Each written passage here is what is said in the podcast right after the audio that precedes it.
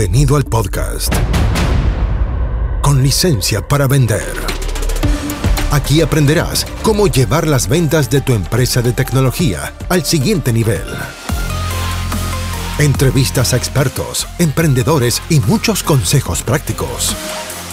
Conducido por Jorge Zamora. Bienvenidos. Auspicia. MCI Consultores. Si eres un emprendedor tecnológico, este mensaje es para ti. Te invito a un entrenamiento que hago para emprendedores del mundo TI en vivo. Podrás hacer todas tus preguntas y vas a aprender las mejores estrategias para hacer crecer tus ventas. Ingresa a eduventas.com y postula por un cupo. Son cupos limitados, así que aprovecha y hazlo ahora mismo. Ingresa a eduventas.com y entrénate conmigo aprendiendo las mejores estrategias para hacer crecer tu negocio tecnológico. Hola, bienvenido a este nuevo episodio del podcast con licencia para vender. Soy Jorge Zamora y estoy requete contento de que una vez más estés aquí conectado conmigo. Sea que vayas manejando o donde sea que estés, genial de que estemos conectados una vez más.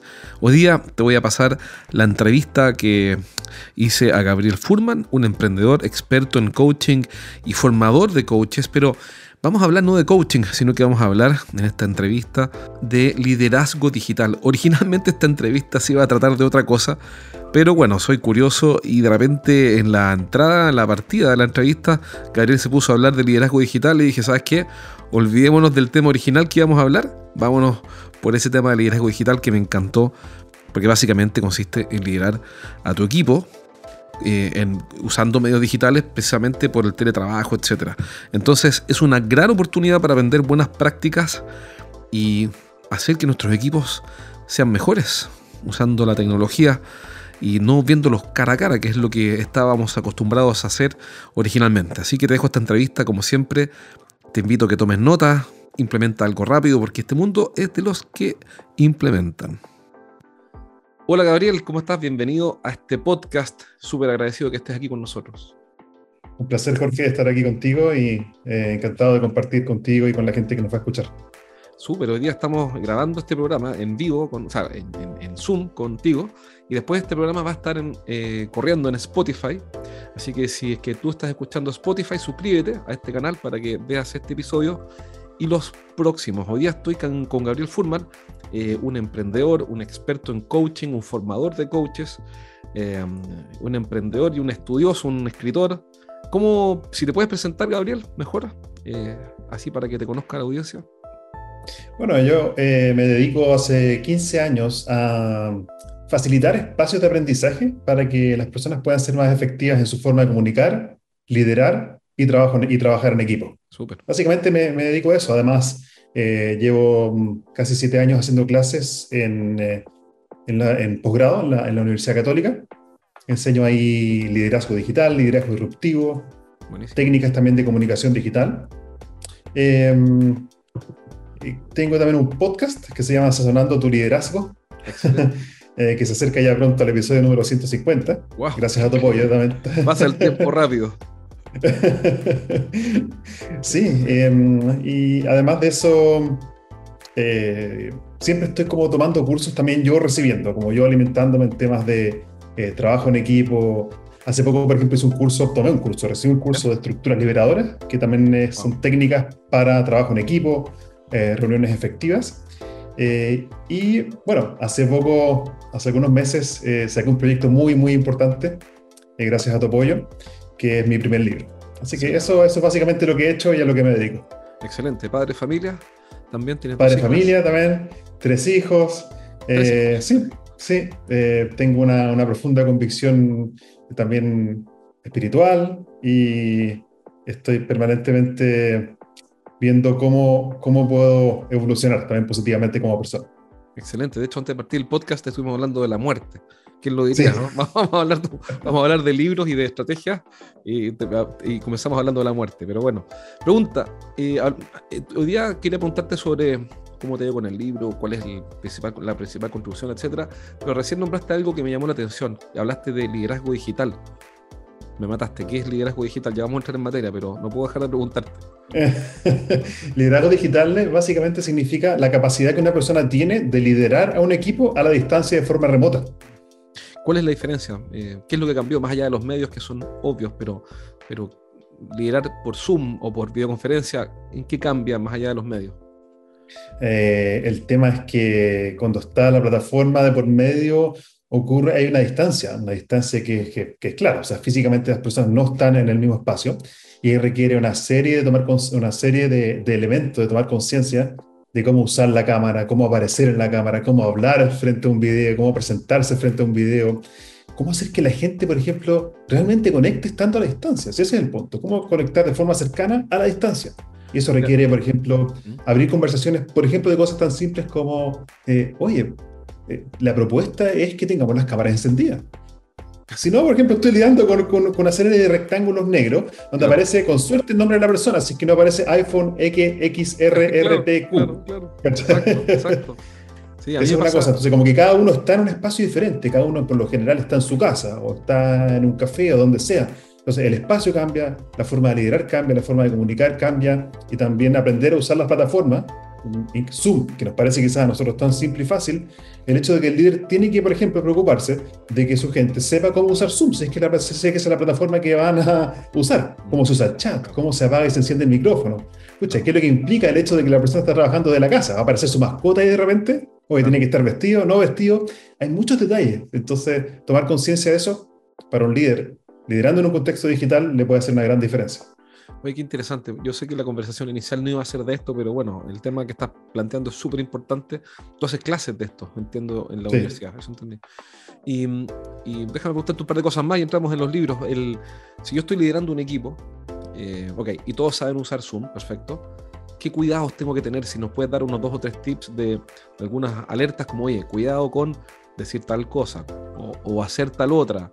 Eh, yo sé que esto da para mucho, pero si tú pudieras darme unos dos o tres tips em, para, para yo tener en cuenta al momento de liderar a otros equipos de forma digital.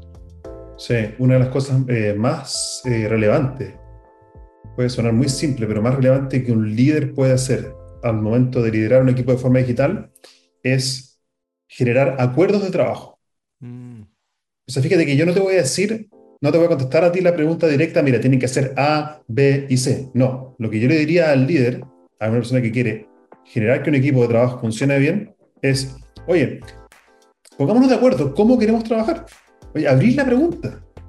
Entonces, en vez de decir, mira, vamos a trabajar eh, de esta forma, vamos a encender la cámara, van a estar apagadas las cámaras, el micrófono, eh, chat, el hecho de abrir la conversación y dejar que el equipo mismo se autogestione para decidir cómo van a trabajar, esa es la primera conversación que yo creo que todo tiene que hacer, sobre todo en el espacio digital, cuando las cosas han cambiado de una forma tan radical como ahora. Entonces, tip número uno es abrir una conversación y preguntarle al equipo, ¿cómo podemos trabajar de forma efectiva a través de esta plataforma? ¿Qué, ¿Cómo necesitamos cuidarnos? ¿Qué límites necesitamos poner justamente para... ¿Ah? Yo creo que cómo, disculpa que te interrumpa, pero cómo necesitamos cuidarnos es una pregunta que jamás había escuchado. O sea, no es que no la haga, que no, sabía, que, no sabía que existía. así de lejos estoy. Sí, y voy a sonar así como de, de, padre de familia o de abuelita, pero, pero esto es esencial. Esencial es porque cómo nos queremos cuidar como equipo, dado que cada uno está, por ejemplo, trabajando desde su casa. ¿Qué horarios queremos respetar? ¿Cómo vamos a ser productivos? ¿Cómo nos vamos a asegurar que vamos a cumplir los objetivos que se nos piden? Entonces, más que decir, mira, tienen que hacer A, B y C, para mí lo más importante de un líder es que tiene que transformarse en un facilitador de conversaciones y acuerdos. Qué interesante. Y cuando, cuando, cuando las decisiones son co-creadas en un equipo, la responsabilidad que cada uno tiene es mucho mayor, porque no vino desde afuera, sino que fue producto de una reflexión interna eh, y colectiva por parte del equipo. Entonces, ah, mira, esto, esto, esto lo, establecimos nosotros. Es un marco de acuerdo, ¿cierto? Es un framework, es un marco de acuerdo, es una constitución. Sí. Eh, que organiza la forma en que vamos a colaborar. Está genial, eso, eso no lo he escuchado nunca. Había escuchado todo lo otro, que es el tienen que hacer A, B, C, D, F, G, buenas prácticas. Pero claro, antes de eso hay que generar el marco de colaboración porque no es obvio, nada de esto es obvio, nada de esto es... Porque, después, no sé, a inventar. Eh, yo te llamo a las 8 de la noche o te mando un WhatsApp a las 8 de la, de la noche porque se me ocurrió preguntarte algo. Y claro, para ti puede ser molesto y yo con buena intención y todo, pero te estoy interrumpiendo. ¿Por qué? Porque nunca acordamos nada. Si acordamos el cómo vamos a trabajar, eh, con la cámara encendida o, no sé qué sé yo cómo, eh, entonces vamos a eliminar un montón de fricción, me imagino, un montón de roce. La mayoría de los conflictos dentro de los equipos de trabajo es porque se asumen los acuerdos. Ah, entonces el hecho de tener reglas tácitas, lo llaman las reglas tácitas, o sea, reglas que asumimos que tú entiendes, pero que nunca se expresaron. Entonces, entonces poner en la mesa de cómo queremos trabajar, cómo nos vamos a cuidar, cómo vamos a ser efectivos, eh, son preguntas que son esenciales que creo que un líder tiene que poner en la mesa. Y, esto tú recomiendas, en tu experiencia liderando equipos, tú recomiendas que esto quede escrito, me imagino. Ah, eso es muy importante. Ah, ya. Los acuerdos que queden eh, por escrito, disponible para todos. Todos tienen acceso a ese documento. Google Drive o algo así. Claro. Y que queden disponibles para todos y también que quede también como un documento vivo, ¿ah? porque hay gente que dice, uy, vamos a establecer estos 10 acuerdos, 8 10 acuerdos de trabajo, y esto queda fijado en piedra. Mm. Oye, pero hoy día estamos en un mundo buca, como dicen, sí, volátil, incierto, las cosas cambian de forma permanente, entonces yo creo que el líder, por un lado, tiene que saber establecer acuerdos, y por otro lado, tiene que tener la flexibilidad mental para decir, mira, esto obviamente va a ir evolucionando con el tiempo, no sabemos qué va a pasar de aquí a, no sé, siete, siete, ocho días, las cosas van cambiando. En largo plazo, siete días, ¿no? Entonces la pregunta para los líderes ahí es, ¿cómo, podemos, cómo, cómo, van a, ¿cómo van a crear un balance entre acuerdos claros y también una flexibilidad del equipo? Perfecto, pero está genial, porque tú trazas la regla y después la adaptas. Eso está perfecto. Oye, y, ok, entonces ya lo más importante es tener un marco de acuerdo en el cual eh, queda claro cómo vamos a colaborar, cómo nos vamos a cuidar eh, y me imagino que después empiezan a aparecer las pequeñas cosas, algo que yo aprendí contigo y, con Denise, con tu señora, que también es parte de tu equipo, eh, y que lo aplico y que realmente ha sido fabuloso. en este momento no lo estoy aplicando porque estoy grabando esta sesión, pero es que, mira qué simple, que yo desconecto, oculto la vista propia. Entonces, ah. en vez de verme yo, o sea, en verte a ti y a mí en una reunión de trabajo, yo solo te veo a ti. Y eso me genera un descanso mental que claro, no lo podría medir, pero evidentemente es más descansa, descansa más que verme reflejado en un espejo, porque la mente humana no está condicionada de forma natural para verse en un espejo todo el santo día. Exactamente. Eso te, digo que me, ha servido y lo he recomendado mucho. Nosotros también lo, lo recomendamos muchísimo, sí, porque si yo me veo permanentemente, aunque no sea consciente, hay una vocecita que dice, mm, a ver, uy, no sabía que tenía tantas canas. Uy, mira, mira esa arruga que me apareció acá al lado del ojo. Claro, hay un libro que, está desordenado. Yo estoy mirando ahí atrás, hay un libro que está desordenado porque está chueco. Y soy obsesivo con eso, está torcido el libro, tengo que ordenarlo. Sí, entonces es increíble cómo, y la mente entonces gasta recursos emocionales, de energía, glucosa, lo que sea, cansa más. Entonces, ocultar la vista propia es una de, de decenas de otras como tips pequeños que se pueden dar para eh, enfocar y usar mejor la energía. Oye, tu señora Denise, que, bueno, no está aquí en esta llamada, pero mándale muchos muchos cariños de parte mía. Eh, eh, como contexto, Gabriel y Denise fueron clientes de nuestra empresa, entonces ahí nos conocimos bastante. y, ella me enseñó muchas cosas, de, verdad. Me enseñó, por ejemplo, va a sonar ridículo lo que voy a decir, ¿ah? hay un contexto. Me enseñó a ir al baño. Es decir, a no tener reuniones de 8 a 9, de 9 a 10, de 10 a 11, 11 a 12, 12 a 1, de 2 a 3, de 3 a 4, 4 a 5, 5 a 6 y 6 a 7. Y porque yo lo estaba pasando pésimo, estaba agobiado, fundido, fundido. Y de mm. repente ella me dice, oye, pero ¿y tú eh, vas al baño de repente? Tienes razón. no lo había pensado. Es decir, empecé a dejar espacios de 10 minutos o 15 minutos eh, entre una reunión y otra. Y, y, empecé a educar a mi equipo en eso, porque me agendaban todo pegado, todo, todo sin espacio.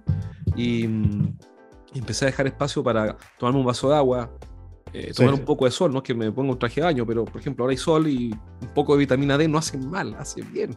Un poco de vitamina D en el organismo.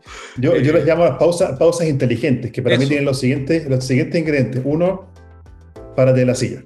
Claro, claro. Así que estás sentado. Eh, número dos, camina. Claro. Número tres, ojalá que sea screen free. O sea, saca tus ojos de la pantalla. Computador, teléfono, ojalá que la, que la pausa realmente sea screen free.